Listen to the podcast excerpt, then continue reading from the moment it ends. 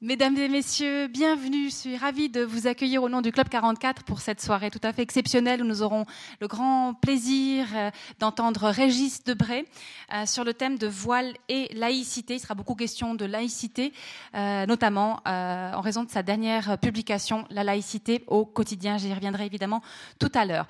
Je me permets simplement aussi de vous rappeler notre prochain rendez-vous. C'est mardi 22, ce sera mardi 22 mars à 20h15. Nous accueillerons Xavier Collin, que vous connaissez sans doute pour son émission Géopolitis, qui passe aussi bien à la radio qu'à la télévision. Euh, il traitera quant à lui du thème de la non-gouvernance. Y a-t-il encore un pilote dans l'avion? Euh, C'est une soirée qu'on organise avec la SRT Neuchâtel. On se réjouit aussi beaucoup de, l'entendre pour parler un petit peu de la situation euh, des pilotes au niveau mondial un vaste sujet, mais je suis sûre qu'il euh, trouvera les bons axes pour resserrer le sujet. Sinon, je vous rappelle la très belle exposition euh, qui se trouve derrière vous. En plus, comme les rideaux ne sont pas tirés, vous pouvez en profiter. Euh, l'exposition de photographie de Armel Ablutzel, qui est d'ailleurs ici ce soir. Mas Humanos, Mas Cubanos qui est donc un travail qu'il a effectué en 2008 à Cuba. On l'avait verni euh, et avant une conférence de, Jean-Claude Richard sur la situation de Cuba. Aujourd'hui, vous savez qu'elle est en pleine évolution, en pleine transformation, pour le meilleur, pour le pire. C'est ce qu'on verra. Je me permets de remercier également la librairie La Méridienne qui vous a proposé un très beau choix d'œuvres de Régis Debray. Euh, n'hésitez pas. euh, voilà. Euh, j'aimerais aussi rappeler que cette conférence est organisée en écho à l'exposition qui s'appelle Voile et dévoilement, qui est présentée au musée d'histoire de la Chaux-de-Fonds jusqu'au 10 avril. Et je salue d'ailleurs la présence de Madame Elisabeth Reichen, qui, qui, est la conceptrice de l'exposition.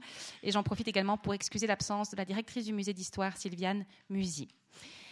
Cette conférence est également organisée en partenariat avec la Société de lecture de Genève et sa sublime directrice, Madame Delphine de Candolle, euh, qui n'est pas là ce soir, mais que je remercie chaleureusement puisque c'est elle qui m'a permis, euh, qui m'a permis de me mettre en relation avec Monsieur Régis Debray. Je lui en suis vraiment très reconnaissante. Évidemment, je suis reconnaissante à Monsieur Régis Debray d'avoir accepté notre invitation lui qui est invité de toutes parts euh, sur différents fronts, euh, puisque mardi soir, si, si, si, si, rien que cette semaine, vous étiez mardi à Lyon pour euh, la première d'un opéra dont vous avez signé le livret, donc l'opéra Benjamin Dernière Nuit, un hommage à Walter Benjamin. Hier soir, vous étiez à Nyon. Ce midi, vous étiez à la Société de lecture à Genève. Donc ne faites, ne faites pas le modeste parce que ça n'est pas C'est exceptionnel, ça m'arrive une fois tous les dix ans. forcément, il fallait que ça soit maintenant. Il y a une sorte de, constellation comme ça, de planétaire qui fait que. En tout cas, on est ravis vraiment de, vous accueillir. Et, tout à l'heure, on parlait avec un des auditeurs. On avait essayé de vous inviter il y a quelques années. Et puis voilà, tout d'un coup, les choses ont, fait que. Merci aussi au public d'avoir euh, accepté ce changement d'horaire, euh, d'être passé de 20h15 à 18h15. Merci à vous d'être là. On est ravis qu'il y ait une belle audience malgré ce changement. Alors, je vais, ça va se passer comme ça. Je vais vous présenter brièvement Monsieur Régis Debray, mais de nouveau, on ne va pas s'attarder sur sa biographie parce que vous la connaissez tous par cœur. Et puis, euh, on, parlera du thème de la laïcité, du voile, mais pas seulement. Euh, ensuite, alors, je rappellerai simplement Monsieur Régis Debray. Alors, corrigez-moi si j'ai des bêtises, mais que vous êtes philosophe et écrivain. Euh, que vous vous êtes trouvé mêlé, à l'histoire avec un H majuscule dès les années 60, aussi bien à Cuba, puisqu'on était question euh, quand je parlais d'exposition, qu'en Bolivie. Euh, vous avez suivi Che Guevara, où vous avez été emprisonné. Au Chili, vous avez rencontré Salvador, Salvador Allende et Pablo Neruda.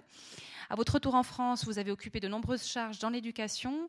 De 2002 à 2004, vous avez été président de l'Institut européen en sciences et religions. En 2005, vous avez créé la revue Medium, Transmettre pour innover.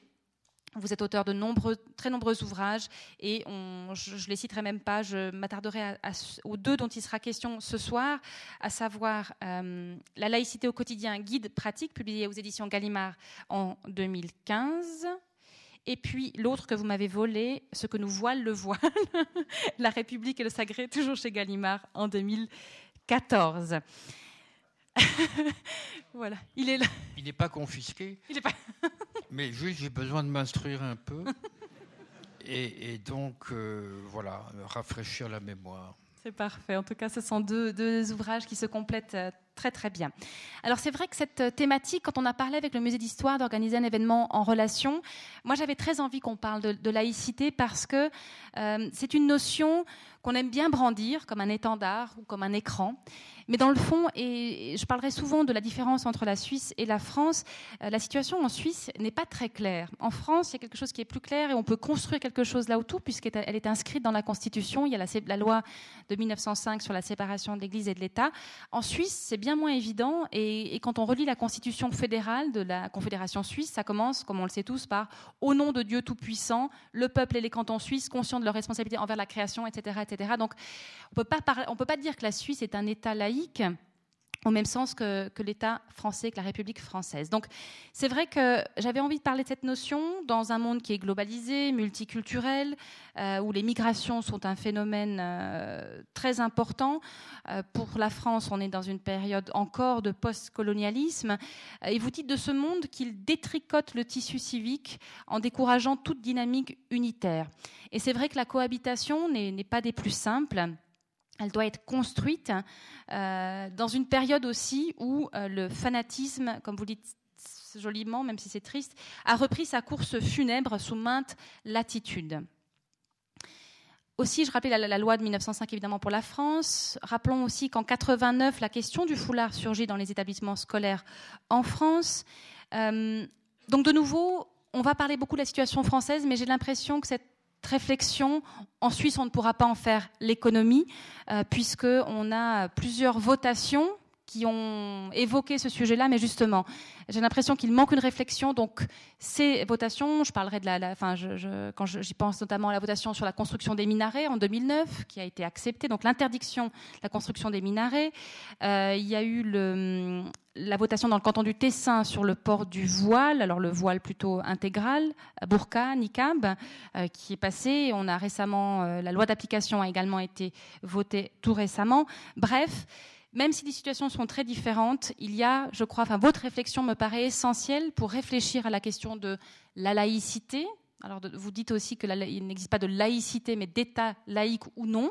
Mais quand même, voilà, je trouvais que c'était une réflexion qui, pour nous, était essentielle et votre venue, votre réflexion est vraiment, à mon humble avis, euh, extrêmement précieuse.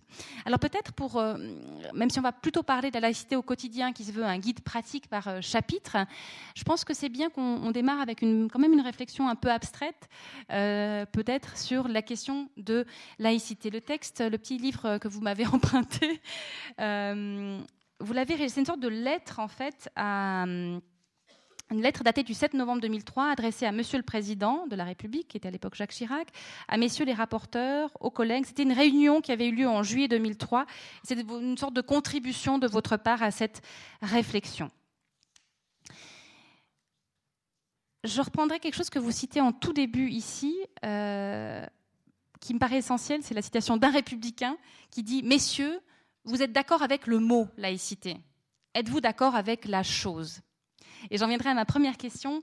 Pourquoi est-ce que vous avez voulu faire ce guide pratique de la laïcité? Parce qu'il n'y a nulle part de définition de la laïcité. Euh, vous avez fait allusion à la loi de 1905, la loi euh, fondamentale, matricielle de la laïcité. C'est une loi très bien écrite parce que c'était encore une époque en 1905 où on écrivait des lois. Aujourd'hui, on fait des modifications simplement à des textes déjà écrits, des amendements, mais là on a fait une très belle loi, mais où le mot de laïcité n'est pas prononcé. D'ailleurs, le mot de religion non plus. Euh, le mot de religion est remplacé par les, cultes. C'était une façon d'inclure les protestants dans le système, si vous voulez, parce que quand on parle de, l'Église, on pense spontanément à l'Église catholique. Et donc là, les cultes, ça permettait d'embrasser à la fois le judaïsme, le protestantisme et le catholicisme. Alors pourquoi ce texte? Parce que comme il n'y a pas de définition précise, juridique, mais comme le mot est partout, comme vous l'avez dit, un mot fétiche, un mot écran, un mot tabou, on en parle tellement qu'on ne sait plus de quoi on parle. Et donc, on a voulu, avec mon ami Didier Leski, qui est l'ancien euh, chef du bureau des cultes au ministère de l'Intérieur, parce que le ministère de l'Intérieur est aussi le ministère des cultes, il ne faut pas l'oublier. Euh, on dit que la République française ne, reconnaît aucun culte, ne subventionne aucun culte, c'est faux, elle les connaît très bien.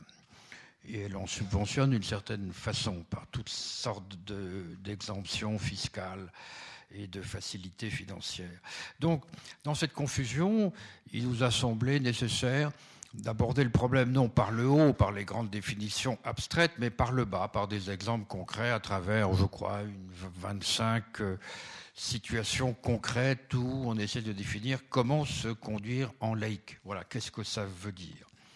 Euh, C'est donc en plus, si vous voulez, il y a aujourd'hui un conflit à l'intérieur de la laïcité, c'est-à-dire qu'on l'a vu dernièrement avec le Premier ministre qui a engueulé, pour ainsi dire, curieusement d'ailleurs, devant une communauté, enfin, devant un, une institution communautaire. Il a, pour ainsi dire, engueulé, le mot est fort, en tout cas manifesté son désaccord avec le, responsable de l'Observatoire de la laïcité, euh, euh, Jean-Louis Bianco. Donc on a vu qu'à l'intérieur même du camp laïque, pour ainsi dire, il y a euh, beaucoup de, de disputes sur ce que doit être la laïcité.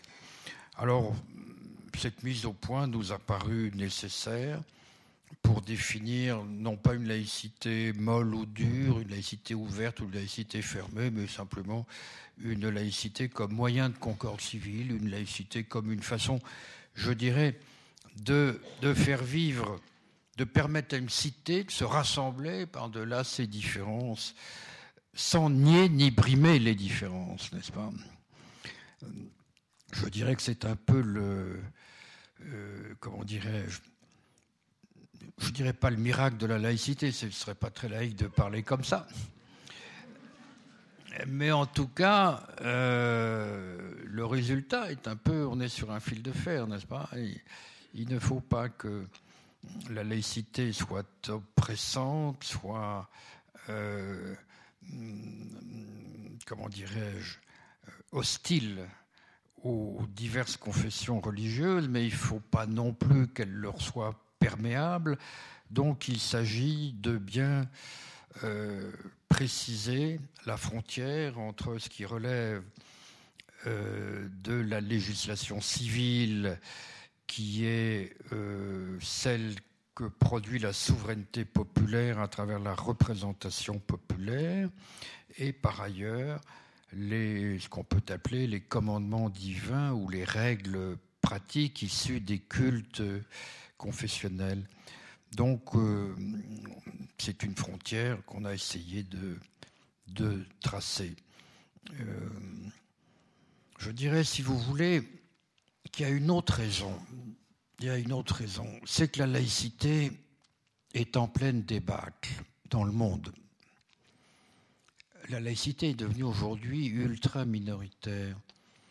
Euh, avec le réenchantement du monde, par ressourcement religieux et donc avec les guerres de religion, un certain nombre d'États dans le monde qui étaient laïcs à leur naissance, c'est-à-dire qui se voulaient indépendants de leur tradition religieuse, redeviennent des États théocratiques ou religieux.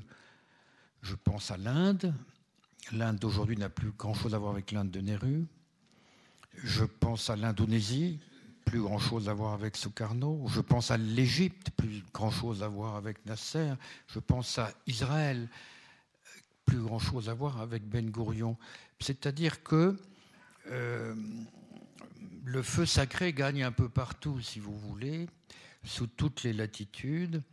Et donc, je crois qu'il y a un peu un, un état d'urgence, disons un chef-d'œuvre en péril, un chef-d'œuvre en tout cas à l'intérieur de l'Europe ce que je peux appeler le chef-d'œuvre de la laïcité à la française, qui permet simplement eh d'éviter les guerres, d'éviter les conflits pour motifs religieux qui se développent un peu partout.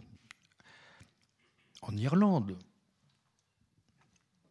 à Chypre, en Syrie, en Irak, au Soudan, en Israël,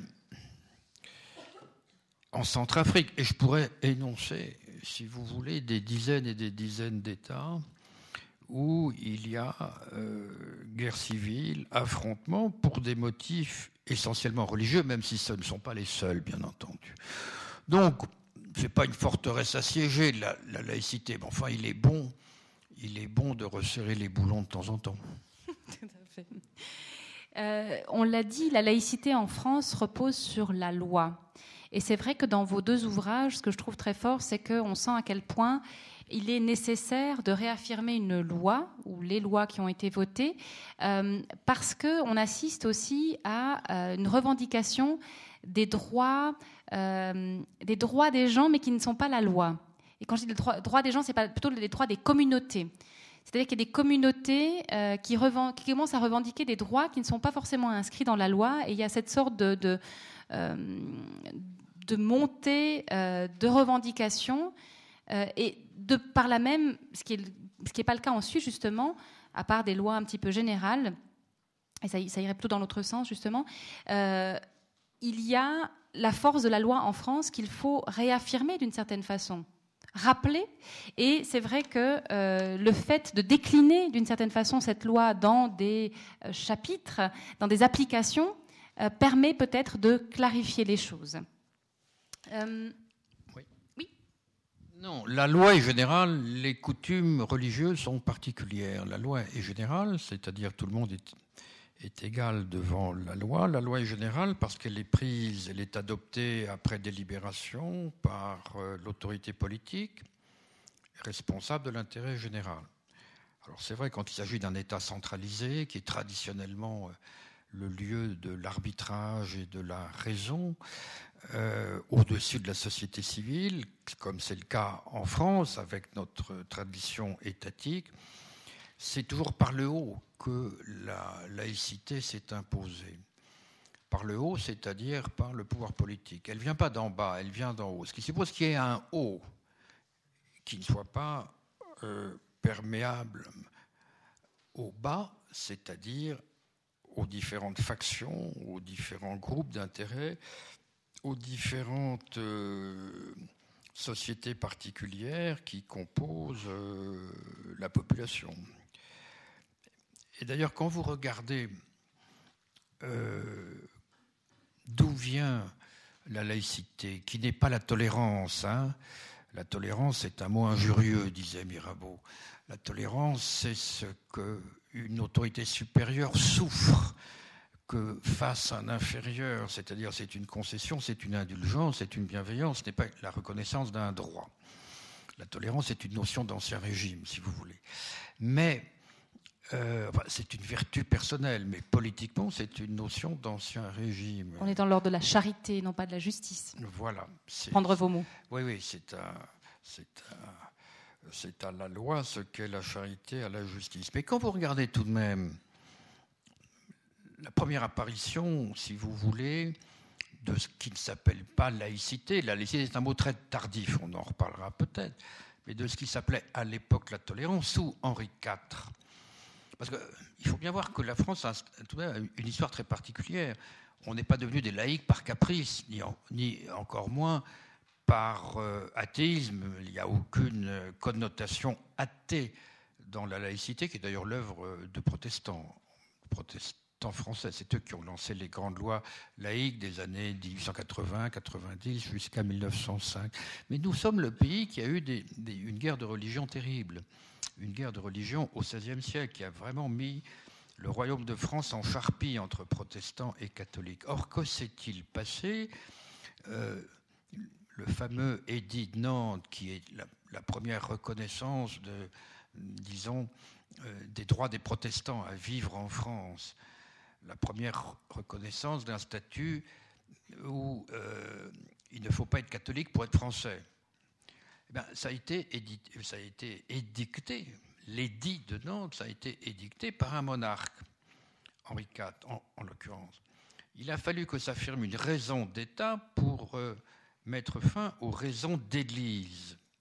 Et d'ailleurs, cette raison d'État a débouché sur une monarchie qu'on peut juger effectivement absolutiste et qui a réprimé les féodalités locales et, donc on, voit bien que ce sont les politiques, c'est le clan des politiques qui s'est imposé au XVIe siècle pour euh, pacifier le pays. Et ensuite, ça a toujours été par le biais de l'autorité euh, d'État républicaine que s'est imposé des lois laïques contre, je dirais, l'emprise. L'emprise, en l'occurrence, il ne faut pas se le cacher, de l'Église catholique. Il faut se rappeler qu'en 1905, il y avait 230 000 prêtres en France. Et que l'enseignement était euh, encore majoritairement euh, un enseignement catholique. Et, il faut se rappeler aussi que l'Église catholique avait soutenu la monarchie. Il faut se rappeler aussi que nous avons fait une, révolution dite bourgeoise, mais nous l'avons fait pour instaurer une république en 1792 et que euh, l'Église s'est définie pratiquement comme contre-révolutionnaire. Il faut se rappeler aussi que le pape, euh, dans l'encyclique Syllabus, avait décrit les droits de l'homme comme diaboliques. Donc, si vous voulez, il ne faut pas croire que l'anticléricalisme français est, le fait de, gens un peu obnubilés, sectaires, hargneux. Non, ce sont des gens qui, défendent, quelque chose qui était, euh, était agressé constamment. Il faut se rappeler que l'affaire Dreyfus fut une quasi-guerre civile où on peut dire que l'Église catholique, sauf une petite minorité, je pense à Charles Péguy par exemple, avait pris le parti anti-Dreyfusard. Il y avait donc aussi une combinaison entre l'armée et l'Église. Donc, je ne dis pas ça pour excuser, mais je dis ça pour expliquer euh, la naissance de, ce cadre juridique et la laïcité qui répondait à une nécessité de salut public et, d'ordre public, c'est-à-dire une nécessité de pacification. Bon. Euh, et aujourd'hui, on voit, comme vous l'avez dit, renaître beaucoup de, particularisme, hein, euh, beaucoup euh, d'insurrections identitaires en quelque sorte, qui peuvent euh, jouer comme force centrifuge et faire éclater, disons, le, le tissu national. Voilà. Donc, je dis ça parce que, dans mon esprit, la laïcité n'est pas une fin en soi, c'est un moyen. un moyen de quoi? Un moyen de concorde civile, tout simplement. Hein. un, moyen de, de faire la paix. Ça, disons, ça donne peut-être pas une raison de vivre, mais ça donne des moyens de ne pas s'entretuer.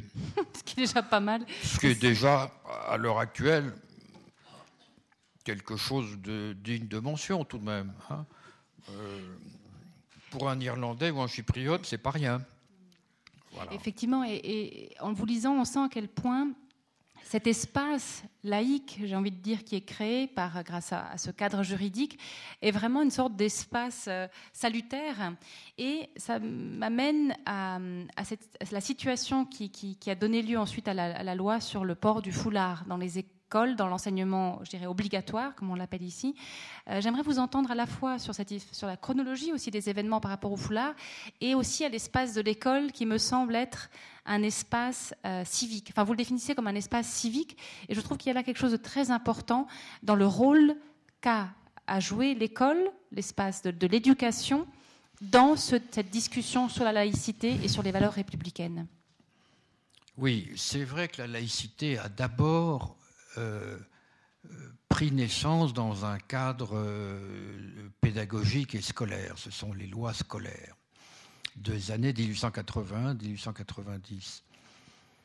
Et je dirais même que le premier acte de, laïcité en France, a été euh, l'instauration dans l'école pratique des hautes études vers 1884 d'une section consacrée à la science des religions, aux sciences religieuses, qui n'étaient pas du tout des facultés de théologie, mais qui étaient un examen objectif, rationnel, concernant la naissance et le développement des religions, ce qui était déjà quelque chose que l'Église n'a pas du tout aimé. Mais euh, ensuite, Euh, quelle était votre question Rappelez-moi. C'était dans le fond comment Les enfants. voilà, Alors ensuite, c'est vrai que toute, je dirais, la conception du laïc, c'est que il y a ce qui est commun à tous et ce qui est particulier. Euh, ce qui est commun à tous, c'est le savoir, c'est la science, c'est la raison.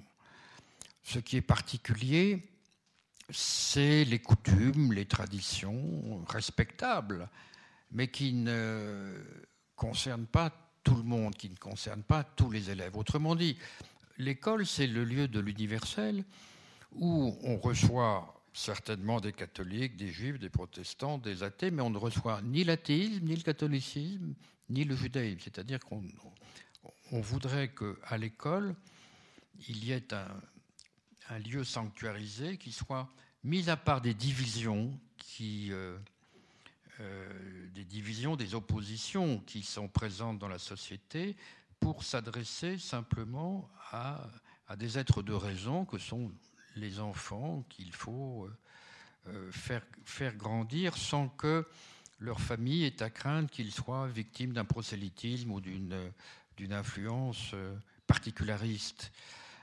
Donc ça fait de l'école un lieu à part qui n'est pas le reflet de la société, mais qui se veut l'endroit où on va former des citoyens, c'est-à-dire indépendamment de leurs origines sociales, familiales, euh, d'où, dans les débuts de l'école, l'emploi de la blouse qui met à égalité tout le monde. Alors dans ce contexte-là, euh, la question du voile s'est posée, mais ce n'était pas la première fois qu'elle se posait. Elle s'est posée non pas sous forme religieuse, mais sous forme politique, dans les années 1930, où il y avait des potentialité de guerre civile en France, par les affrontements entre euh, gauche et droite, comme il y avait eu sous l'affaire Dreyfus, un quasi-affrontement euh, entre deux, deux camps à l'intérieur de la France.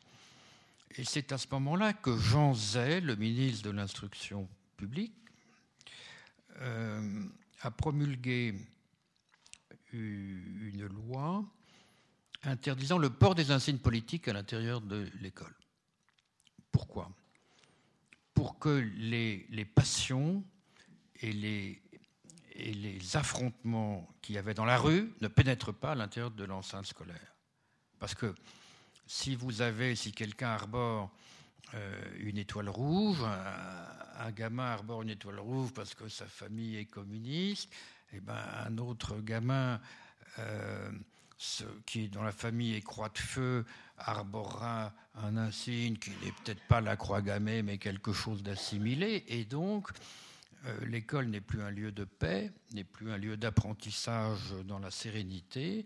L'école devient à l'image de la société, c'est-à-dire elle devient euh, non seulement un bazar ou un tohu-bohu, mais elle devient peut-être un lieu de quasi-guerre civile. Et Jean Zay disait, il faut interdire tout signe qui peut susciter une manifestation de sens, contraire. N'est-ce pas? Eh bien, avec le voile, on a eu ce problème, mais pas seulement avec le voile, avec euh, la kippa ou les grandes croix portées par euh, des, des élèves. C'est que ça ne porte pas une condamnation du signe en tant que tel, ça porte simplement une prévention d'affrontements, de, polémiques à l'intérieur de l'école, puisque le voile, quelle que soit sa motivation subjective, est totalement respectable, peut être interprété par d'autres comme du prosélytisme, comme euh, du prosélytisme islamique, ou encore comme la marque d'une inégalité de la femme vis-à-vis de l'homme, donc peut provoquer des, euh, des débats, et plus que ça, des manifestations, des heurts, etc. Donc c'est dans un souci d'apaisement et de, du maintien de l'école comme sanctuaire. Au fond, au nom d'une certaine sacralité républicaine, l'école est le lieu où l'on se dépouille, si vous voulez, de ses origines, de ses particularismes, le temps de l'enseignement. Évidemment, dans la rue, chacun peut s'habiller comme il veut, sauf le voile total, là qui pose un problème de sécurité et d'ordre public qui n'a rien à voir avec la laïcité, qui a à voir simplement avec euh, la nécessité d'avoir des cartes d'identité et de pouvoir euh, euh, manifester enfin, des, des reconnaissances individuelles. Donc c'était l'esprit, si vous voulez, qui nous a animés dans la, commission Stasi, dont les travaux ont permis euh, euh, l'adoption de cette loi, qui a suscité au départ beaucoup de craintes. On, craignait qu'il y ait des, je dirais, hmm, des rébellions, des provocations, des insubordinations de la part de certaines familles musulmanes qui n'ont pas eu lieu finalement. Cette loi a été euh, appliqué dans une, euh, dans une grande sérénité. Voilà. Est-ce que euh, donc aujourd'hui, effectivement, le foulard ne serait pas n'est pas autorisé dans les classes. Est-ce que vous parlez tout à l'heure d'une grande croix? Si quelqu'un arborait une grande croix ou une kippa, il serait soumis au même à la même interdiction? Oui, bien entendu. mais moi, je voulais à l'intérieur de la commission Stasi que ce soit également que cette loi soit appliquée aux, marques publicitaires, aux marques commerciales, hein, aux affichages commerciaux dont chacun, puisqu'aujourd'hui, une marque, c'est une tribu, et donc euh, ça déclenche une sorte de compétition, euh, euh, et, c'est encore un facteur, si vous voulez, de, division. Et puis c'est un mauvais exemple, hein, je veux dire. Bon, on n'emmène pas les enfants à l'école pour les entraîner à consommer mais on les, on les, on les amène là pour prendre un peu de recul par rapport aux, habitudes de consommation. Donc, euh, euh, euh, alors, l'interdiction du voile,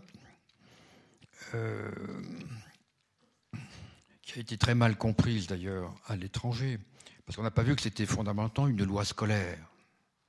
Elle s'applique bien sûr aux, aux autres insignes ostensibles ou ostentatoires, comme euh, la ou les grandes croix pectorales que peuvent porter euh, certains élèves pour afficher leur foi euh, et donc pour susciter des controverses. Voilà. maintenant, je précise tout de suite que dans notre petit livre, Didier Lesky et moi, on dit qu'il ne faut pas euh, étendre cette interdiction à l'enseignement supérieur. Alors ça, il y a beaucoup de laïcs qui sont un peu surpris de cette position. Nous, on dit que qu'il ne peut pas y avoir de loi puisqu'il y a une franchise universitaire qui fait que seul un enseignant est maître de son cours et des dispositions qu'il doit prendre dans sa classe il y a une autonomie universitaire. Et puis par ailleurs, les, étudiants sont tout de même des adultes. Ils ne sont plus, ils sont capables, je dirais, euh, de penser par eux-mêmes et de décider par eux-mêmes de la voie à prendre dans leur existence. Et donc, ce ne sont plus des gens manipulables ou influençables comme peuvent l'être euh, des garçons et des filles dans leur minorité. Voilà, euh, parce qu'il faut réfléchir aux conséquences de ce qu'on fait. Si on prend une loi pour euh, interdire les signes religieux à l'intérieur de, des universités, s'il y a euh, violation de cette loi, il y a intervention de la force publique. Et l'entrée des CRS dans la Sorbonne c'est rarement apprécié, euh, que ce soit dans la Sorbonne ou ailleurs. Donc je pense que ce serait une mesure euh, dangereuse précisément pour euh, la coexistence pacifique. Qu'est-ce qu'il en est des professeurs à l'université? Puisque qu'est-ce qu'il en est des professeurs à l'université? Est-ce que eux ça c'est autre chose. Ah bah, ça, Parlons de la fonction publique. Non, non, mais c'est autre chose parce que ce sont des fonctionnaires, c'est-à-dire des représentants de l'État, représentants de l'État que ce soit dans à la poste, à la SNCF, euh, dans les gares ou dans les universités, un représentant de l'État ne doit afficher aucune identité confessionnelle particulière, parce que ça pourrait donner lieu à des interprétations de ses actes, parce qu'on pourrait lui reprocher de favoriser euh, tel ou tel, euh, tel ou tel client qui aurait la même confession que lui. Enfin, je veux dire, la neutralité, de, la neutralité du fonctionnaire est absolument indispensable pour garder l'autorité de la chose public. Une des choses que, souhaitait traiter l'exposition, et sa conceptrice me corrigera le cas échéant, euh, c'est que là, on est dans l'espace de l'école et qui est en plus un espace euh, tout à fait qui a un statut tout à fait à part. La question maintenant se pose, et j'évoquais furtivement cette votation qui a eu lieu dans le canton du Tessin où la burqa, le niqab ont été interdits et que les personnes qui la, qui la porteraient pourraient avoir une amende. Euh, etc. Que pensez-vous de l'espace public? Parce qu'on sent bien qu'il y a des crispations par rapport à ça. Et justement, l'exposition tend à montrer qu'il faudrait un peu dépassionner ça et qu'on est en train de se crisper inutilement alors que le voile a eu euh, cours euh, dans nos églises, enfin dans nos espaces, il n'y a, pas si longtemps que ça. Qu'est-ce que vous pouvez dire? Et c'est d'ailleurs, il y a une, des vidéos que je trouve très intéressante. Il y a une, une femme de la Chaux-de-Fonds qui a été interviewée, qui est musulmane, qui ne porte pas le voile mais la casquette. Et c'est vrai que c'est très fort parce que je, la connais aussi. Et euh, elle a des convictions religieuses. Le fait de dissimuler ce cheveu correspond à des croyances, à son respect du Coran, etc. Et pourtant, la casquette ne produit pas le même effet. C'est pour ça que je parle de crispation et, je me rends compte aussi qu'on a beau euh, être dans la question du respect des différences, du respect de la pratique de l'autre, il y a quelque chose qui s'est crispé autour du, foulard, et ça a été aussi le cas en France dans ces grands débats, euh, dans l'espace public même alors qu'on devrait avoir une liberté d'arborer les insignes qu'on souhaite. Oui, alors tout dépend de ce qu'on entend par espace public. Au fond, c'est le problème clé. Hein. Euh, qu'est-ce qu'un espace public? Dans notre esprit, il faut distinguer entre ce qui est du domaine public, c'est-à-dire ce qui est du domaine de l'État et des fonctions publiques, et ce qui est du domaine de la société. La laïcité ne prétend pas du tout éradiquer le religieux ni de faire euh, une société qui soit... Une société n'est pas laïque par définition, elle n'a pas à l'être. Une, société, c'est chacun vit sa foi, et d'ailleurs quand on a une foi, on la publie, on, la rend publique, on fait des processions, on fait des prières. Il ne s'agit pas du tout, comment dirais-je, de neutraliser la société, comme certains, euh, peut-être qu'on appelle des laïcistes ou des laïcars voudraient le faire. Il s'agit de faire que euh, les, revendications religieuses ne soient, pas étendues euh, au domaine public, c'est-à-dire à tout ce qui est ressorti de l'autorité publique. Voilà. Donc il s'agit bien de séparer ce qui relève du social, de la société, et ce qui relève de l'État, la laïcité n'a pas à régir, encore moins à combattre ce qui se passe dans la société. Euh, les gens dans la rue peuvent s'habiller comme, ils veulent. Hein. Mais euh, ils peuvent s'habiller comme ils veulent tant qu'ils ne sont pas fonctionnaires ou tant qu'ils ne sont pas, euh, je dirais, titulaires d'une fonction publique collective. Voilà, donc on respecte les individus, on respecte les particularismes, qui sont tout à fait légitimes, mais il ne faut pas que les particularismes s'annexent euh, le, bien public et l'intérêt général. Voilà, c'est tout. C'est donc un problème de frontières, effectivement. on y revient toujours chez vous, hein, la notion de frontière. oui, c'est un problème de délimiter la frontière, si vous voulez. Mais, prends un autre exemple d'une revendication absurde.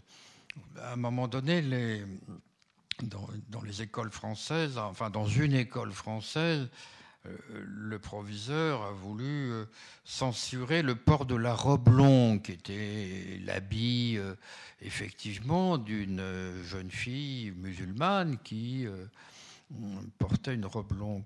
Mais c'est absurde de vouloir réglementer, régimenter la façon dont s'habillent les adolescents. Chacun sait les adolescents cherchent à se distingués et qui ont une légitime excentricité. Ce qui serait, alors là où il faudrait faire intervenir, si vous voulez, euh, j'allais dire, le réflexe laïque, ou plutôt la législation, c'est si cette jeune fille refuse de faire certains cours, parce que c'est le même programme pour tous.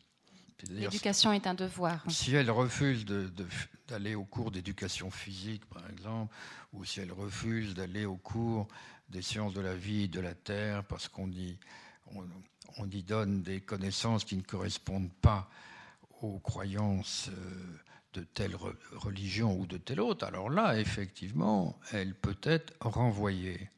Mais le port d'une le, port d'une robe longue, ça ne regarde qu'elle. Ça me fait d'ailleurs penser au fait qu'il y a, bah, évidemment, il y a des écoles qui sont religieuses, qui ne sont pas des, écoles de la, de la République. Euh, on peut même, enfin, je ne sais pas si elles sont en augmentation. On est dans un autre domaine là. Là, on est à part de la République d'une certaine façon. Est-ce que ça, ça vous inquiète ou vous pensez que c'est au contraire bien qu'il y ait des espaces et des lieux d'éducation religieux? Attendez, séparons bien les choses. Il y a en France des établissements euh, scolaires privés qui, ont un, qui disent avoir un caractère particulier. Ce sont généralement des écoles confessionnelles principalement catholiques, quand elles sont sous contrat, elles sont parfaitement subventionnées et aidées par l'État. Euh, être sous contrat, ça veut dire respecter les programmes de l'éducation nationale. Mais tant que ces programmes sont respectés, c'est-à-dire tant que les examens aient les mêmes critères d'appréciation, les mêmes disciplines, les mêmes contenus, il y a aucun problème. Et d'ailleurs, les, les professeurs de ces écoles à caractère particulier ont passé les diplômes que tous les professeurs de l'éducation publique et laïque passent, agrégation, CAPES, etc. Donc il ne faut pas s'imaginer que la laïcité soit toujours celle de 1905. D'ailleurs, celle de 1905, je vous signale, avait décider quelque chose qui, qui, a, été un cadeau incroyable fait euh, aux églises, c'est que l'entretien et la réparation de tous les édifices religieux bâtis avant 1905 sont aux frais de la République. C'est-à-dire que euh, c'est un soulagement pour le clergé considérable. Euh, quand on restaure la cathédrale Notre-Dame de Paris, ça coûte très cher. Autrement dit, un cadeau fabuleux a été fait euh, au clergé, alors que la République n'a aucun contrôle sur ce qui se passe dans euh, les édifices religieux. Mais elle prend en charge tout de même cela. Donc ce, n'est pas. Et puis, et puis, et puis, il faut aussi dire que il y a trois départements dits concordataires euh, en France dans l'est de la France, Alsace-Lorraine, où euh, le régime napoléonien concordataire est tout à fait maintenu, c'est-à-dire où les évêques sont nommés par le président de la République, où les prêtres sont euh, des fonctionnaires, euh, un, peu comme un, peu comme dans les pays, si vous voulez, un peu comme en Allemagne quasiment. Donc, il y a des statuts très particuliers qui relèvent d'une tradition. Ces traditions sont respectées.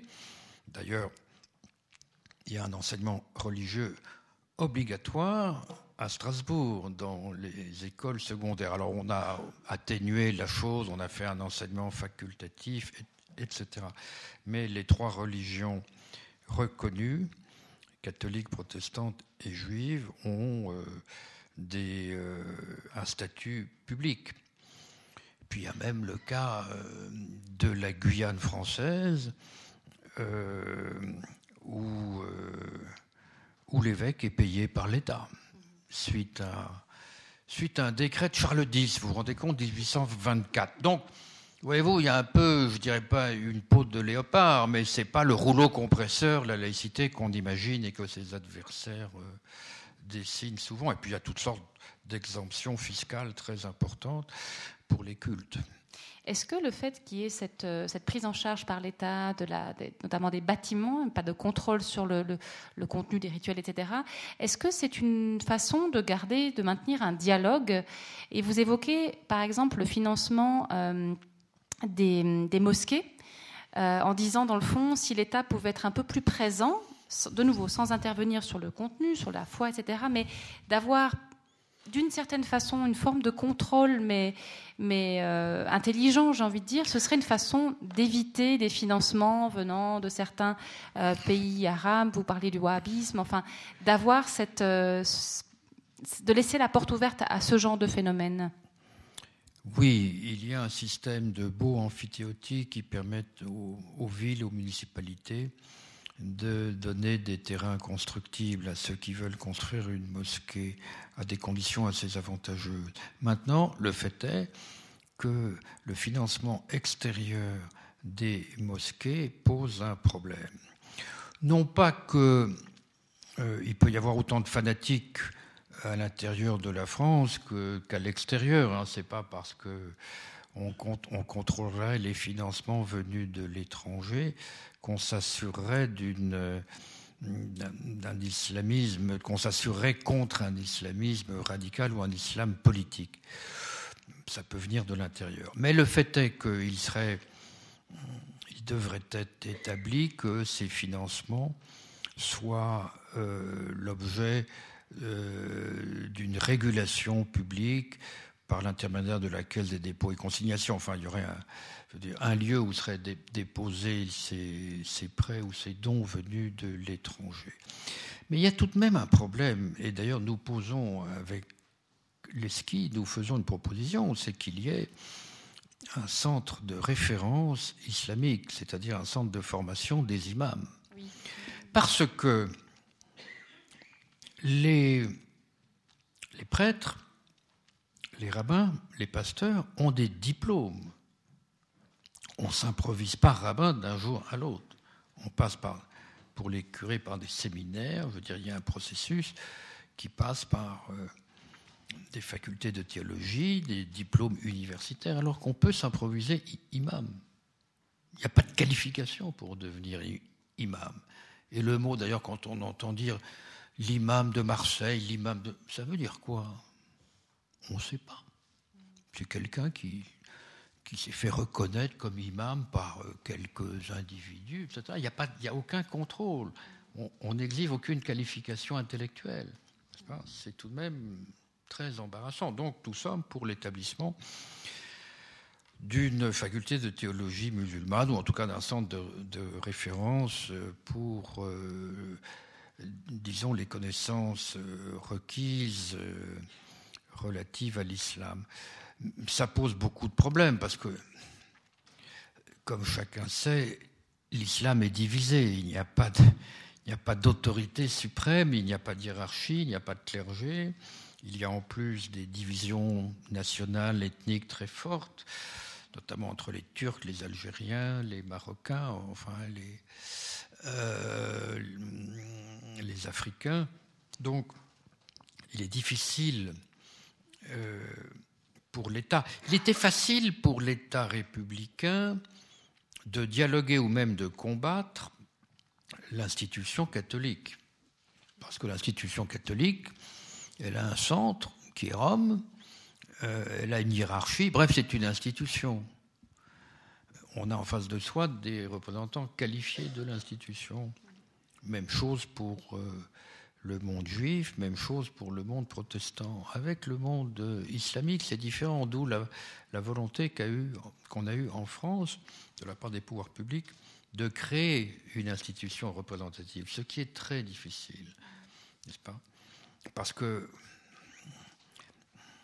elle peut n'avoir pas d'autorité auprès des fidèles précisément parce qu'elle est créée par le pouvoir politique, et puis elle peut avoir une, représentativité par rapport à la grande mosquée de Paris, par exemple, qui est algérienne, mais pas d'autorité envers euh, une mouvance soufie ou une mouvance turque ou néo-ottomane. Enfin bref, voilà. Donc c'est un, c'est une, c'est un pari très difficile, mais des progrès sont faits. Vous prenez également d'ailleurs justement qu'il y ait moins d'autorisation donnée à des imams venus de l'extérieur de pratiquer en, France, parce qu'on ne sait pas, vous disiez, où ils, sous quelle latitude ils sont formés, si les, les règles ou les valeurs de la République euh, sont peut-être moins prégnantes.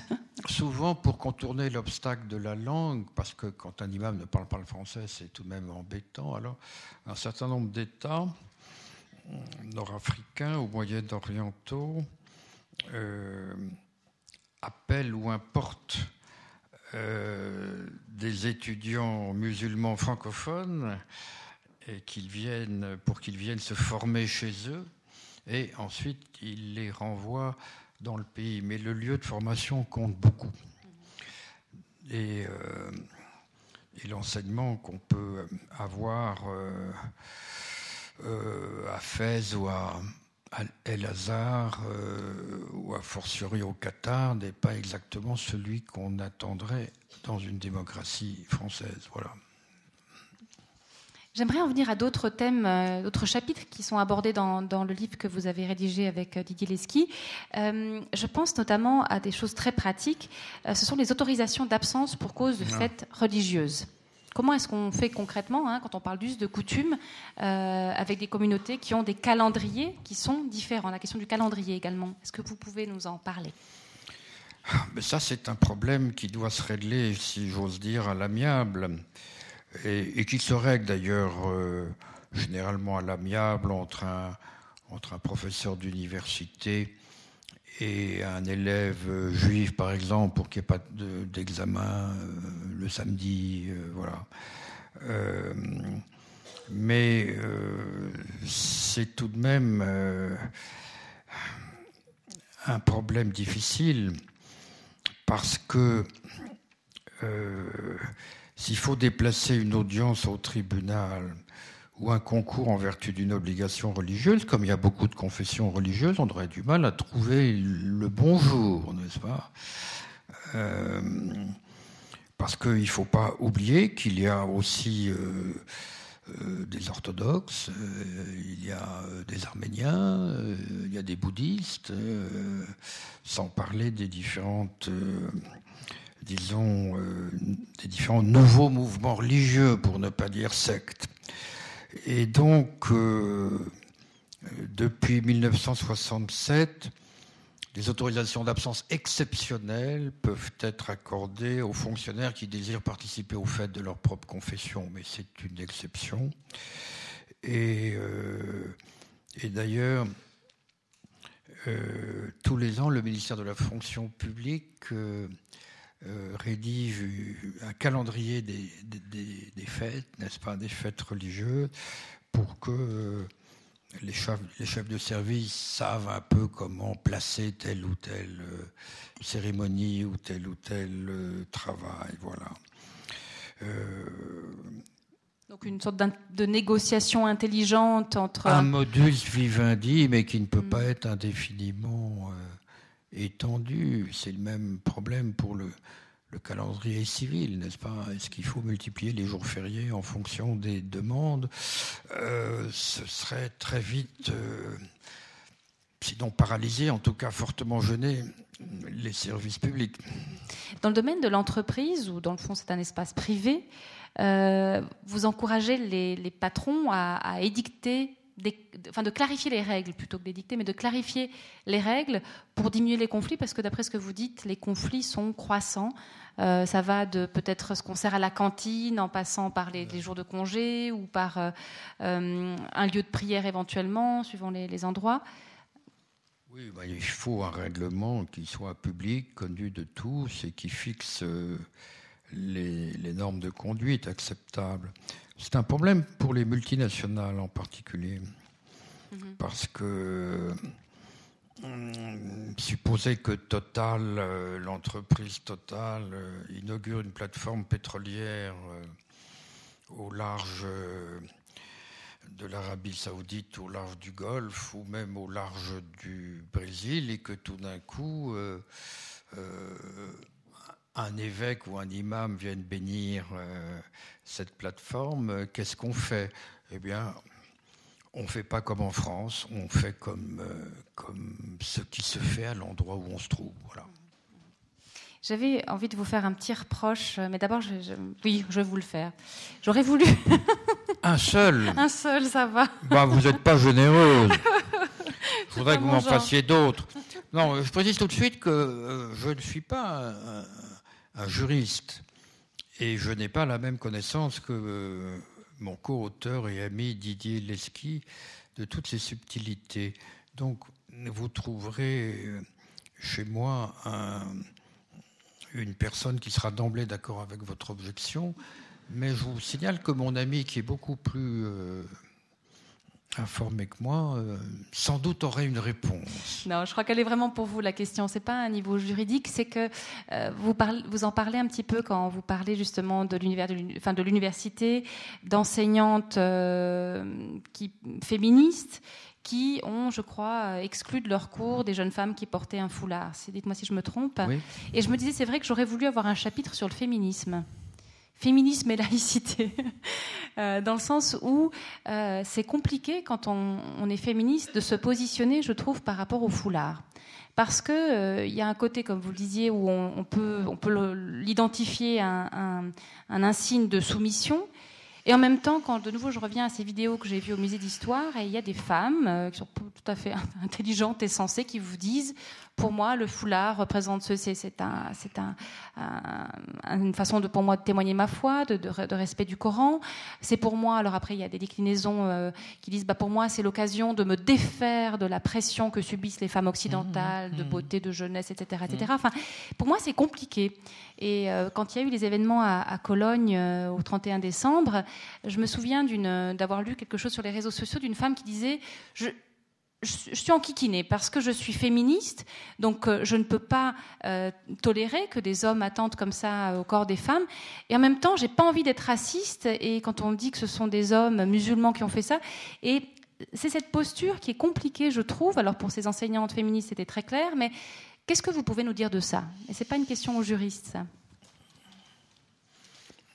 C'est toujours difficile pour un homme de parler du féminisme. Hein. Terminé. Euh, moi, je comprends très bien que contre le string et la taille basse, on porte un voile. Hein. C'est je crois que c'est une façon non seulement de se distinguer, mais de protester contre ce qui est aussi un certain abaissement euh, du féminin. Donc, euh, moi, je ne porte pas de jugement, si vous voulez, sur les, les tenues islamiques, enfin, quand elles quand elles ne sont pas introduites dans des lieux euh, de neutralité nécessaires. Mais vous posez là le problème de la mixité. On a un petit chapitre sur la mixité parce que beaucoup de gens disent mais c'est honteux qu'il n'y ait pas une mixité homme-femme dans, dans, les piscines, dans, voilà. Mais nous, on dit écoutez, la mixité a des raisons d'être. Mais la, euh, la non-mixité aussi. Après tout, les écoles républicaines séparaient les garçons et les filles pendant presque un siècle. Ici aussi, on séparait les garçons et les filles jusqu'en Après tout, les francs-maçons, bah, la plupart sont hostiles à la mixité. Hein. même si aujourd'hui il y a des loges féminines, mais elles sont très minoritaires c'est très combattu par le Grand Orient, par exemple. Enfin, c'est des affaires un peu litigieuses, mais les, francs-maçons ne demandent pas la mixité. Et puis je vous rappelle qu'à un moment donné, ce sont les femmes qui ont mis les hommes à la porte. Après 1968, il y a eu beaucoup de communautés féminines hein, qui euh, demandaient aux hommes et aux, garçons de foutre, de foutre, le camp, parce qu'elles voulaient rester entre elles. Donc il ne faut pas faire euh, de la laïcité un synonyme absolu de la mixité. Simplement, nous, ce que nous disons, c'est que la non-mixité ne doit pas avoir des raisons religieuses. On peut concevoir parfaitement que euh, dans la piscine, euh, les femmes, à un moment donné, veulent être entre elles, euh, bon, pour éviter les regards, les incommodités. Je trouve ça tout à fait naturel. Il est normal que qu'une équipe qu'une équipe de baseball féminine euh, n'admette pas euh, les hommes dans les vestiaires. Enfin, je veux dire, il y a d'autres motifs que religieux. Ce qui est déplorable, c'est quand la motivation invoquée est d'ordre religieux. Alors ça, c'est inacceptable. J'aurais une dernière question avant de passer la parole au public sur le thème, alors là, vous y avez consacré un chapitre, euh, à l'injure et au blasphème parce qu'on en a beaucoup, beaucoup parlé avec les affaires de Charlie Hebdo notamment, et je trouve que vous apportez une clarification qui est salutaire sur ce thème-là. Mais vous me rappelez laquelle? Alors tout d'abord, vous rappelez que la liberté d'expression, comme toute forme de liberté, n'est pas absolue. Oui. Ça c'est la première chose peut-être, euh, qu'on peut pas dire n'importe quoi devant, enfin n'importe quoi devant n'importe qui. Et vous distinguez surtout euh, l'injure faite aux personnes de la critique apportée aux doctrines ou aux institutions. Bah, vous avez tout dit. Donc, je vais commenter ce que vous venez de dire. Euh, c'est vrai que euh, on établit une distinction entre euh, les propos, les images qui peuvent mettre en question, voire railler, voire se moquer ouvertement d'une doctrine, mais Dès que l'on s'attaque aux croyants et non aux croyances, alors là, effectivement, une législation est là pour euh, censurer euh, la publication de ce genre de choses. Il y a aussi un autre distinguo à faire. Donc, la critique des religions est légitime, puisque dès qu'une religion s'affiche dans l'espace public, bah, elle appelle nécessairement des contradictions également publiques ou, publiées. Euh, maintenant, autre chose est l'injure faite à, une personne ou une un groupe de personnes en fonction de son appartenance ou de sa non-appartenance à une religion. Alors parfois c'est un distinguo difficile et ce qu'il importe c'est que le distinguo ne soit pas fait par les religieux mais soit fait par les tribunaux. Fondamental. Euh, et parfois les choses sont délicates mais c'est toujours au pouvoir civil de, de distinguer. Par exemple,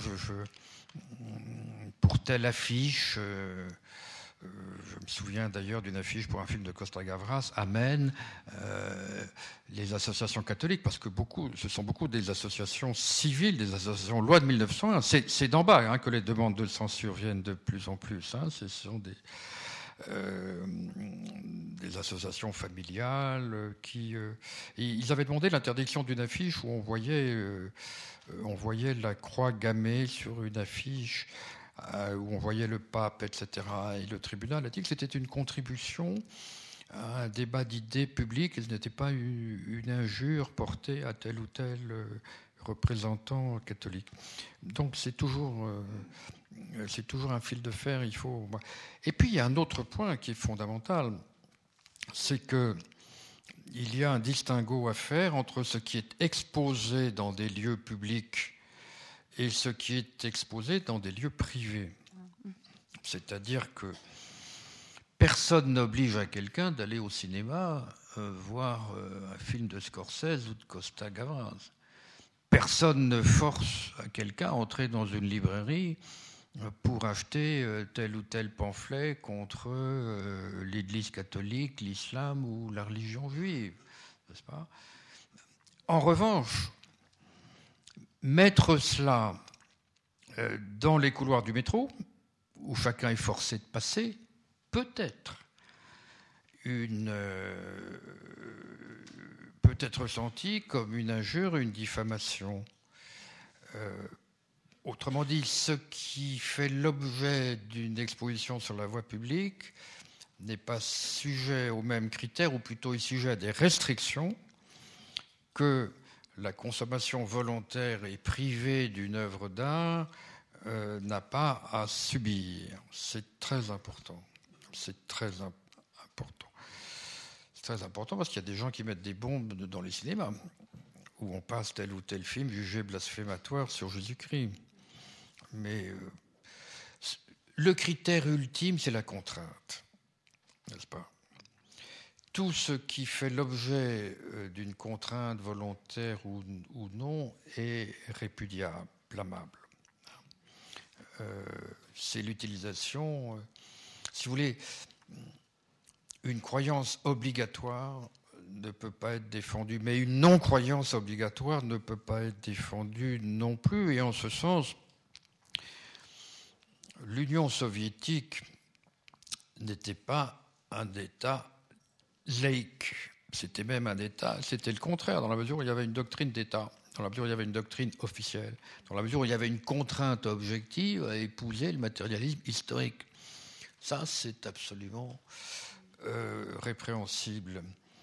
Euh, tant que le choix est libre, euh, il n'y a pas de problème. Donc il y a derrière la laïcité l'idée tout de même de la responsabilité de la conscience individuelle, si vous voulez. C'est-à-dire, au fond, un respect de la liberté des personnes. Voilà. Elles ne peuvent pas être contraintes à professer telle ou telle religion, à lire tel ou tel livre. Euh, elles ne peuvent pas être non plus contraintes à ne pas le lire. Qu'en est-il du blasphème? C'est une autre catégorie. Elle n'est pas, il n'est pas puni en France, je crois, par la loi. Le blasphème n'est pas puni par la loi en France. Ah non, non, le délit de blasphème a été supprimé euh, dès la Révolution française. Il a, hum, il a été rétabli. Non, il y a eu, euh, sous Charles X, je crois, en 1824, le rétablissement de la loi sur le sacrilège, qui était puni de la peine de mort. Enfin, il y avait un distinguo. Si on, si on volait un ciboire dans un, dans un tabernacle et que si le ciboire était vide, on était simplement condamné à 30 ans de prison. S'il y avait une hostie consacrée dans le ciboire, alors c'était la peine de mort. Ça avait le mérite d'être clair. Euh, ça a duré jusqu'en 1830, mais ça n'a pas été appliqué, ça a été aboli très vite. Mais enfin, ça vous dire, à tel point, le, le catholicisme est parfois sévère. Voilà, on va passer maintenant aux questions du public. Je suis sûre qu'elles sont nombreuses. Il vous suffit de demander le micro. Pour ceux qui sont à l'étage, je pourrais euh, relayer les questions le cas échéant. Ah, je des mains qui se lèvent. On va commencer par là.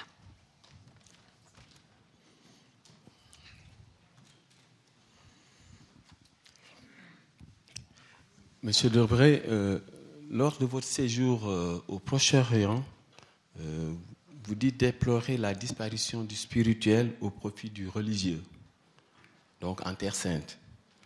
Cette évolution est symptomatique, je vous cite, de la radicalisation d'un conflit opposé à l'origine des laïcs et se transforme en guerre de religion. Et vous finissez en disant que le religieux est l'ultime recours quand la politique échoue. Mon avis personnel, c'est qu'aujourd'hui, la politique a échoué. Quand on voit ce qui se passe en Libye, en Syrie, en Irak et dans d'autres pays aussi de grosses tensions. Ma question c'est, est-ce qu'aujourd'hui on peut dire que le religieux a de beaux jours devant lui? Merci. Voilà une excellente question. Je vais vous dire oui, il a de beaux jours devant lui. Pourquoi? Parce que la politique a longtemps été une religion lorsqu'il y avait des idéologies euh, ou des religions séculières comme euh, le nationalisme, euh, un certain progressisme, le communisme. Ces politiques ont échoué et donc on voit des gens prendre la religion comme politique maintenant. Euh, alors, pourquoi vous avez raison de vous poser cette question? Parce que quand euh, le politique n'est plus porteur d'un message symbolique capable d'unifier une population, d'en faire un peuple, quand il n'est plus porteur d'une promesse, quand il n'est plus porteur d'un espoir, eh bien, les gens se sentent frustrés et n'ayant pas d'appartenance nationale ou politique, ils recherchent une appartenance dans une foi religieuse. Et donc, c'est vrai, lorsque l'État euh, démissionne ou devient simplement une administration comptable, les clergés, les mafias reprennent du poil de la bête. Parce qu'elles offrent euh, pour les mafias des moyens d'entraide et de solidarité, pour les clergés en plus euh, euh, une appartenance et une fierté. Voilà effectivement comment on peut s'expliquer en partie euh, les remontées religieuses actuelles. En fait, j'avais fait cette euh, déclaration, je ne sais pas où vous l'avez prise, à propos du conflit israélo-palestinien. Comme euh, les, les, diplomates et les puissances occidentales ont échoué par lâcheté à imposer une solution pacifique, c'est-à-dire la création de deux États, eh bien, les les partis en conflit, tant du côté hébreu que du côté palestinien, se sont repliés sur des positions euh, religieuses et sacrées. Ce qui est embêtant, c'est que le sacré, ça ne se négocie pas. Le sacré, c'est absolu. Le sacré, ça ne se marchande pas. Et donc, la radicalisation religieuse est en fait euh, tragique, puisqu'il ne peut plus y avoir de négociation, mais seulement un affrontement jusqu'au boutiste. mais au-delà de ça, euh, disons que les, les religions séculières, les religions politiques, les religions sans Dieu, si vous voulez, je pense aux grandes idéologies du 19e et 20e siècle ayant échoué, il est évident que on voit remonter les archaïsmes fondateurs, on voit remonter, je dirais, un repli ou un passage des fausses ou des para-religions, ou religions labellisées, si j'ose dire, ancestrales, avec tout un, historique et surtout euh, des organisations, une liturgie, des certitudes, une véritable plénitude. Et puis, comme la science n'a pas tenu ses promesses, comme la science n'était pas ne s'est pas révélé être euh, la clé du bonheur humain, mais parfois euh, la clé de, de certains dangers, cataclysmes ou catastrophes. Je pense euh, au domaine biologique ou au domaine nucléaire, eh bien, on n'a plus cette foi dans la science et donc on n'a plus, on n'est plus porté, disons, par cette espérance d'une sorte d'émancipation par la rationalité scientifique. Et donc, euh, ce désarroi ou ce désespoir entraîne le retour à des savoirs non scientifiques parce que les doctrines religieuses ont la vertu de n'être pas, euh, euh, parcellaires. Toute science est parcellaire, discipline par discipline, alors que les doctrines religieuses offrent une réponse globale, susceptible, je dirais, d'encadrer toute l'existence du matin au soir et, donc d'offrir euh, des mots pour chaque moment, des, itinéraires euh, euh, de pèlerinage, des, habitudes alimentaires, bref, d'offrir une discipline, un cadre de vie qui crée une appartenance. Voilà. Donc là où, il n'y a plus d'appartenance politique, les appartenances religieuses euh, remontent à la surface. Donc je réponds à votre question, oui, les religions ont beaucoup d'avenir. C'était pas prévu. Euh, c'était pas prévu parce qu'au 19e, disons jusqu'en 1950, les communistes étaient les communistes et les progressistes en général étaient convaincus euh, d'expédier les religions au musée très vite. Mais ce sont les religions qui ont expédié les progressistes au musée. Ça s'est inversé.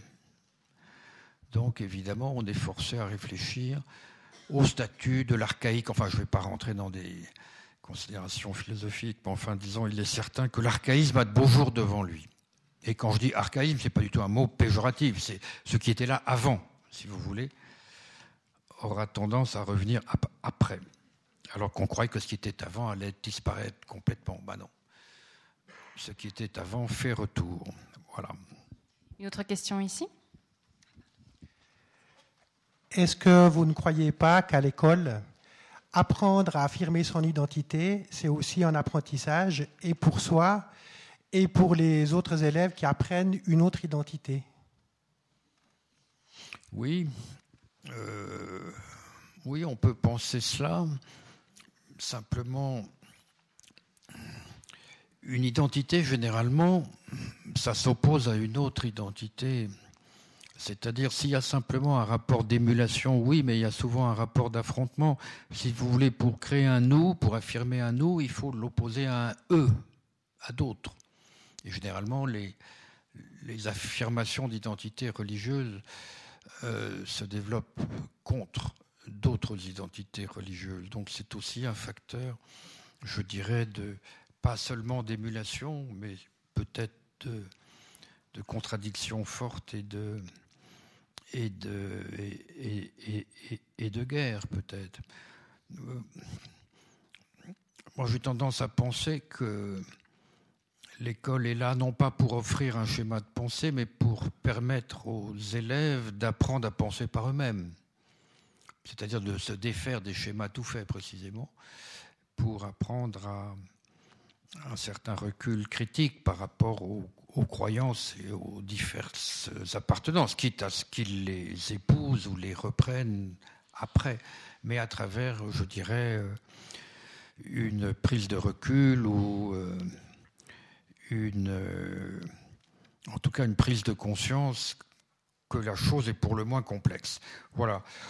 Mais ce que vous dites n'est pas, n'est pas tout à fait faux. Euh, nous, disons, euh, quand on était laïque, parce que je crois qu'on l'est de moins en moins, hein, quand on était laïque, on pensait que l'identité à transmettre était l'identité nationale républicaine c'est-à-dire fondée sur un, grand récit collectif, euh, à partir d'une histoire plus ou moins héroïque, à partir euh, mm, d'un sentiment euh, de fierté patriotique, à partir d'une connaissance du passé, bref, l'identité, on cherchait à provoquer une identité de citoyen, une identité civique et non pas une identité confessionnelle.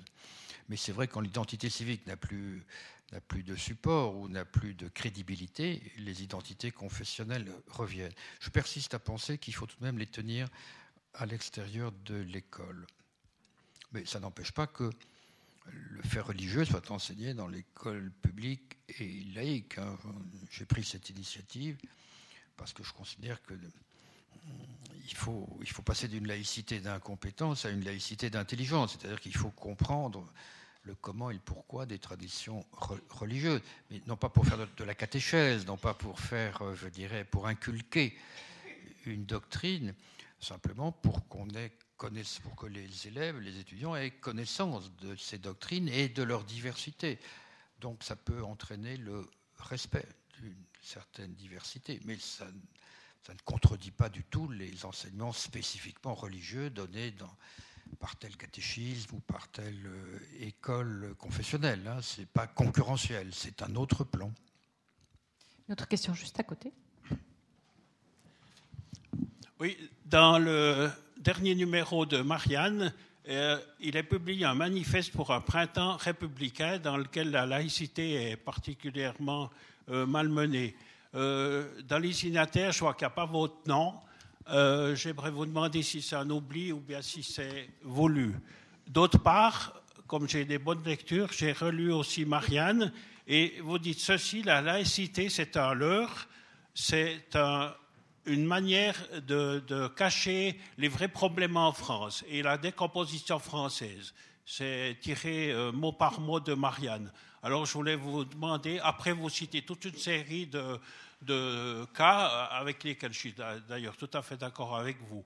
Mais enfin, vous, vous, dites que la laïcité est, un leurre qui permet de cacher la décomposition française.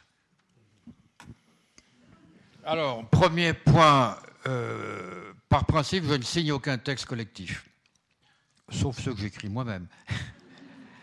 Mais par principe, je ne signe aucune pétition, aucune lettre euh, publique. Je veux dire, voilà, c'est une position de principe parce que si vous en signez une, il faut en signer dix, et votre signature ne vaut plus rien. Donc, euh, Je n'ai même pas été sollicité pour cette, ces manifestes publiés dans Marianne parce qu'on connaît ma position là-dessus. le second point, vous m'étonnez beaucoup que j'ai pu dire des bêtises pareilles. J'en dis beaucoup, mais ça dit, celle-là, peut-être me gêne un peu. Pourquoi? Non, c'est vrai qu'il y a une invocation fétichiste à la laïcité euh, pour le mot et non pas pour la chose, qui peut servir de cache-misère, de mot écran, euh, comme si on pouvait, avec une formule, euh, une sorte de mantra, cacher les questions concrètes. Voilà, c'est peut-être un usage formaliste du mot de laïcité que j'ai pu critiquer. Par ailleurs, c'est vrai que la laïcité peut s'accompagner euh, d'une incompréhension ou d'une volonté de ne pas comprendre les religions, c'est-à-dire d'une volonté, au fond, à la fois de tourner le dos aux problèmes sociaux, euh, aux affrontements de classe, aux problèmes économiques concrets, parce qu'on a euh, la laïcité républicaine qui nous permet de ne pas regarder la société réelle telle qu'elle est, et aussi qui nous permet euh, de, ne pas, euh, de ne pas comprendre les raisons euh, du retour du religieux, les raisons qui poussent un certain nombre de personnes, généralement déshéritées, à épouser telle ou telle appartenance confessionnelle. Voilà, donc peut-être en ce sens contre un usage abusif euh, du mot de laïcité. Parce que en France, personne n'est contre, à part peut-être en Vendée, dans des châteaux euh, ou peut-être dans des chapelles lefévristes ultra, mais trouver quelqu'un qui est contre la laïcité en, France, c'est très dur. Euh, mais parce que le mot n'a plus de sens, simplement. Parce que c'est une sorte de béni oui, oui, oui, on, on est laïque, on, est laïque, c'est dans la Constitution.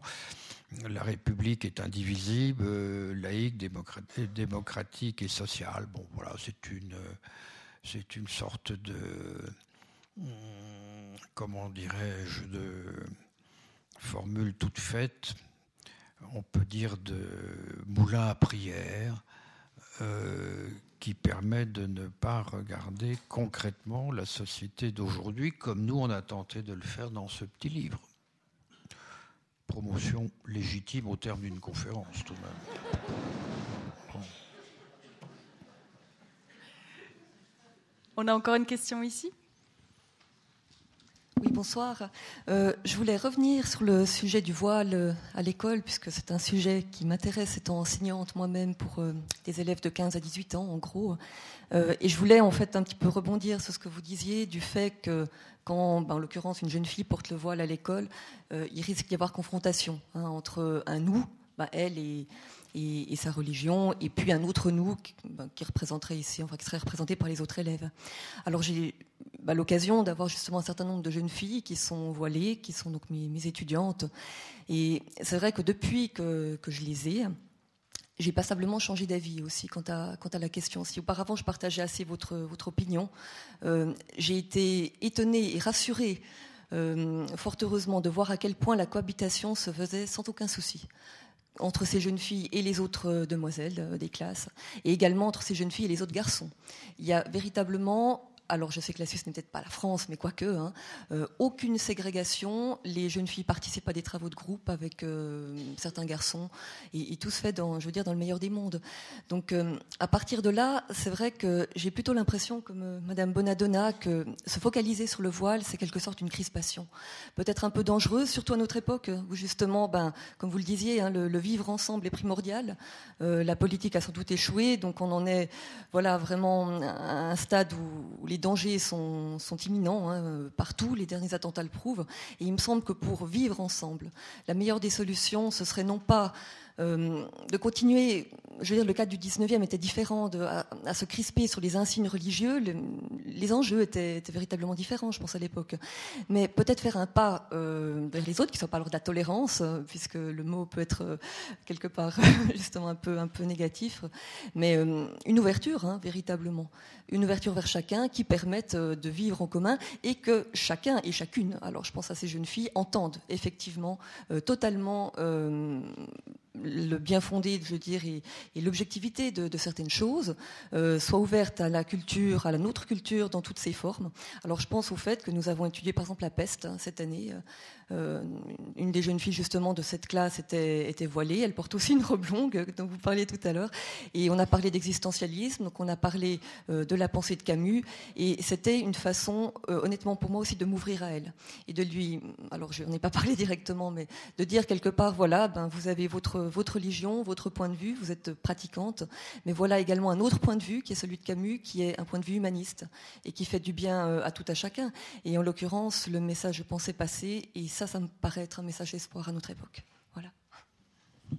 Écoutez, je vous écoute avec beaucoup d'intérêt et je comprends fort bien votre, votre évolution.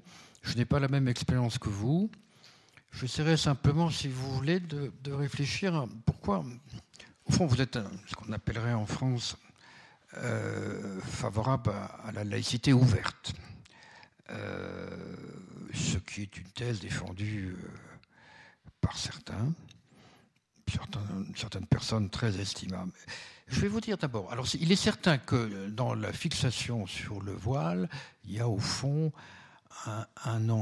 une allergie à l'islam, un anti-islamisme, c'est évident, euh, qui est lié à la sensation d'être débordé par une immigration impossible à intégrer et qui veut je dirais, revenir sur certaines lois républicaines, notamment sur l'égalité de l'homme et de la femme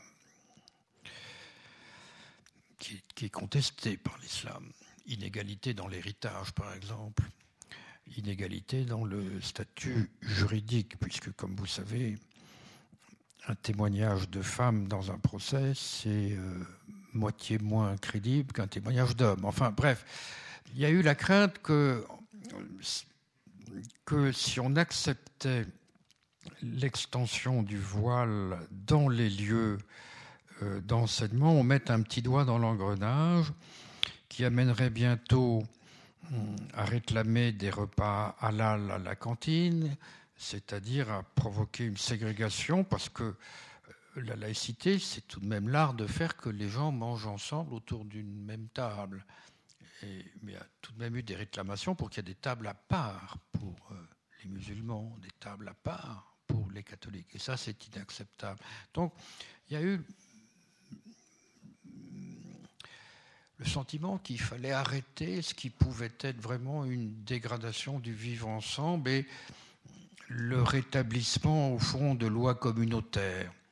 Vous savez, je vais vous citer, je vais vous citer euh, la définition de la laïcité qui a été donnée dans l'Assemblée constituante de 1944 par André Philippe, qui était, je crois, un ministre d'origine protestante d'ailleurs, je trouve qu'il a excellemment défini de quoi il s'agissait. Je dis ça 44 parce que la, Constitution française a inclus le terme de laïc seulement sous la quatrième République, hein, donc qui a été voté en 1945. Il dit le cadre laïque se donne les moyens de faire coexister sur un même territoire des individus qui ne partagent pas les mêmes convictions, au lieu de les juxtaposer en une mosaïque de communautés fermées sur elles-mêmes et mutuellement exclusives.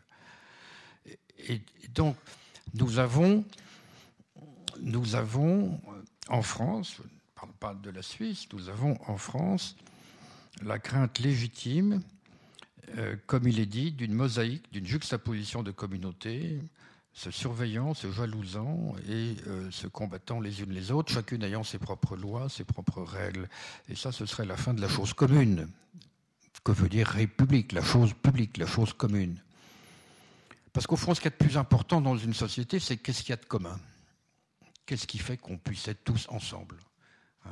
Sans se mépriser, sans s'injurier, en dépit de nos différences euh, politiques, sociales et autres. sauvegarder ce cadre commun, ça nous a semblé très important. Voilà pourquoi euh, la commission Stasi a, a, proposé au gouvernement qu'il y ait une loi sur ce point. Et puis j'ai envie de vous dire que quand on voyage et qu'on entre dans une mosquée euh, à Alger ou à Tunis, on ôte nos chaussures.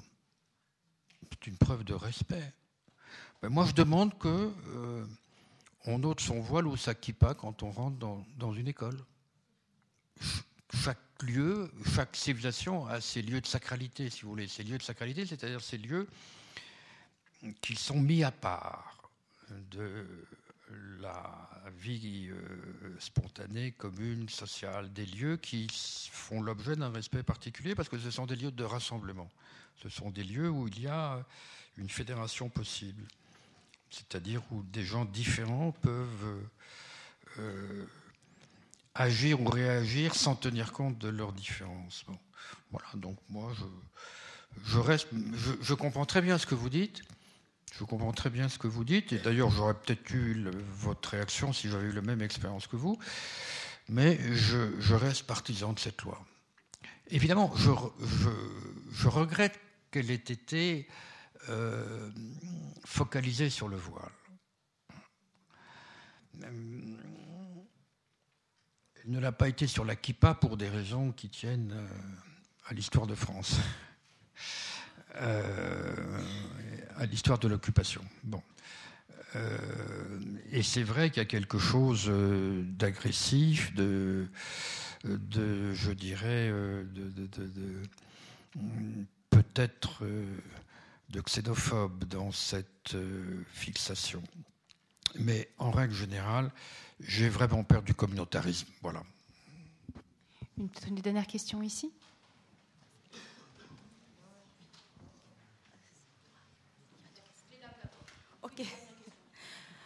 Euh, bonsoir. Euh, je rebondis seulement sur la dernière phrase que vous dites euh, qu'on doit déjà, dans les mosquées à Alger, on doit ôter ses chaussures. Je pense que dans toutes les mosquées, dans tout le, à travers le monde, on ôte ses chaussures. Ça n'a rien à voir avec une discrimination ni une marginalisation, mais c'est un culte comme, comme les autres. Donc moi, j'ai une, pas une question, mais une réflexion sur ce que vous avez dit. Moi, euh, j'ai été ici il y a quelques jours euh, ou quelques semaines avec euh, Boris Cyrulnik, qui a dit une phrase qui m'a vraiment marquée. pour élever nos enfants, il faut d'abord leur dire qu'on on a des convictions. Et tout petit, il faut les éduquer sur le fait qu'ils ont une religion mais que l'autre aussi a une autre religion. C'est-à-dire, on va vers l'amour, on va vers la, comment dire, on va vers ce qui nous réunit plutôt qui nous sépare. L'instrumentalisation des religions, c'est ça qui a créé les guerres à travers le monde. Pas la religion en elle-même, parce que la religion est amour. Tant qu'on frustre nos enfants dans les écoles, on leur dit de faire et de ne pas faire, moi, je pense que c'est là où ça réside le problème. Parce que lorsque mon enfant, à moi, par exemple, j'ai une fille. Moi, j'ai pas été élevée sur euh, des euh, religieusement, mais j'ai j'ai pratiqué la religion, j'ai mis mon foulard et tout à l'encontre de mes parents.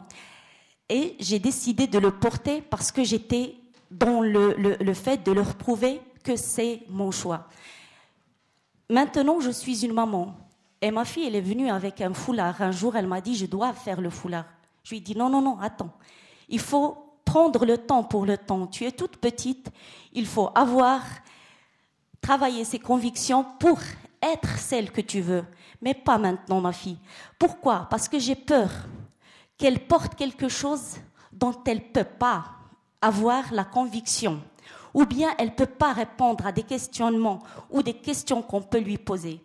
Parce que être rempli, c'est on remplit nos enfants d'amour, on est, des parents avant tout, mais aussi on, vient d'un monde peut-être qui est différent, religieusement, culturellement, mais on arrive ici pour euh, créer un pont entre nous et une société qui devient la nôtre aussi. Donc pour moi, euh, il n'y a pas, euh, euh, comment dire, le fait qu'il existe des guerres, c'est pas anodin. C'est parce qu'on frustre les gens et on les case dans des, des, carrés.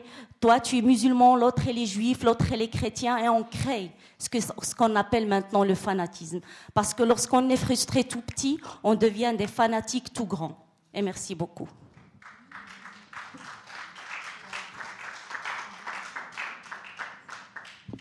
Écoutez, je vous remercie de cette profession de foi, qui est très respectable, mais vous décrivez le monde tel qu'il devrait être, tel que nous souhaitons qu'il soit. Moi, j'ai vu dans un hôpital, à côté de chez moi, un mari musulman agresser un docteur parce qu'il voulait soigner sa femme. Je n'ai pas vu d'amour, j'ai vu au contraire une discrimination. Il s'agit précisément de refuser les, discriminations. C'est pourquoi nous, nous respectons les foi, mais nous, voudrions qu'elles ne se traduisent pas par euh, des discriminations précisément, par exemple dans la santé publique entre les hommes et les femmes. Bon, et je pourrais poursuivre le, le, raisonnement. Autrement dit, moi je souhaite que ce que vous dites soit vrai, mais quand je voyage euh, en Algérie par exemple, ou dans d'autres pays musulmans, je ne respire pas une atmosphère de paix. Voilà. Euh, mais on ne va pas rentrer dans des considérations sociopolitiques, chacun a son expérience. Mais nous, si vous voulez, la laïcité n'est hostile à aucune religion. Elle veut empêcher les religions de discriminer entre les gens au bénéfice d'une citoyenneté égale, la même pour tous. Voilà. Et personnellement, euh, ce que j'ai vu dans certains hôpitaux que j'ai été amené à fréquenter m'a conforté dans mon idée euh, laïque. Voilà. toute dernière question. Chacun son expérience, sa profession de foi. Une toute dernière question ici, puis on terminera. Euh, je voudrais revenir sur un fait d'actualité. C'est le journaliste algérien Kamel Daoud qui a été vilipendé dans le journal Le Monde par un, collectif d'intellectuels, euh, alors que c'est un, personnage euh, assez remarquable, c'est un laïc, c'est quelqu'un qui exprime des opinions, qui fait des analyses, qui a, reçu même une fatwa le condamnant à mort par les intégristes, et euh, on le traite d'islamophobe. Et je trouve ça Premièrement, je, trouve ça remarquable que vous ne participiez jamais à des collectifs pour mettre votre signature, parce qu'on n'a pas, chacun doit exprimer son opinion. Mais là, c'était un groupe d'intellectuels. Et donc, euh, la conséquence a été quand même assez grave, parce que pour un, est écrivain et journaliste, et il a décidé d'arrêter le journalisme depuis cet article. Euh, il y a peu d'intellectuels qui l'ont qui l'ont réconforté ou qui l'ont défendu. Et donc, dès le moment où on le traite d'islamophobe, ça devient grave. Et, euh, et par des intellectuels. Et ça n'a pas été le seul. Il y a eu aussi euh, Boalem Sansal, qui, qui en a enfin, qui n'a pas eu le prix Goncourt, mais il y avait certains intellectuels qui étaient contents parce que lui aussi était islamophobe. C'est ce qu'on dit, mais ça, la deuxième information, je n'en suis pas sûr parce que c'est ce qu'on m'a rapporté. Donc, euh, est-ce que de ces intellectuels, est-ce que l'esprit laïque leur échappe un petit peu? Oui, vous avez sans doute raison. Euh, Kamel Daoud est un ami personnel. On est en contact euh, régulier. J'ai même tout fait pour qu'il ait le prix Goncourt. Ça n'a pas été possible. Il a, eu, il a eu tout de même le prix Goncourt du premier roman. Il aurait dû avoir le prix Goncourt tout court.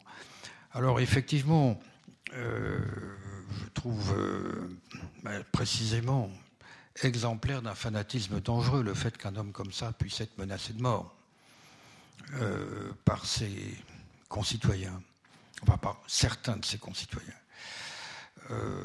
donc je, condamne absolument cette condamnation qu'on a faite de lui comme islamophobe. Il a simplement une conception de l'islam qui n'est pas de caractère intégriste, qui est culturel. Il, est, enfin, il, lutte contre l'intégrisme dans son pays, il a beaucoup de mérite et il le fait avec beaucoup de courage.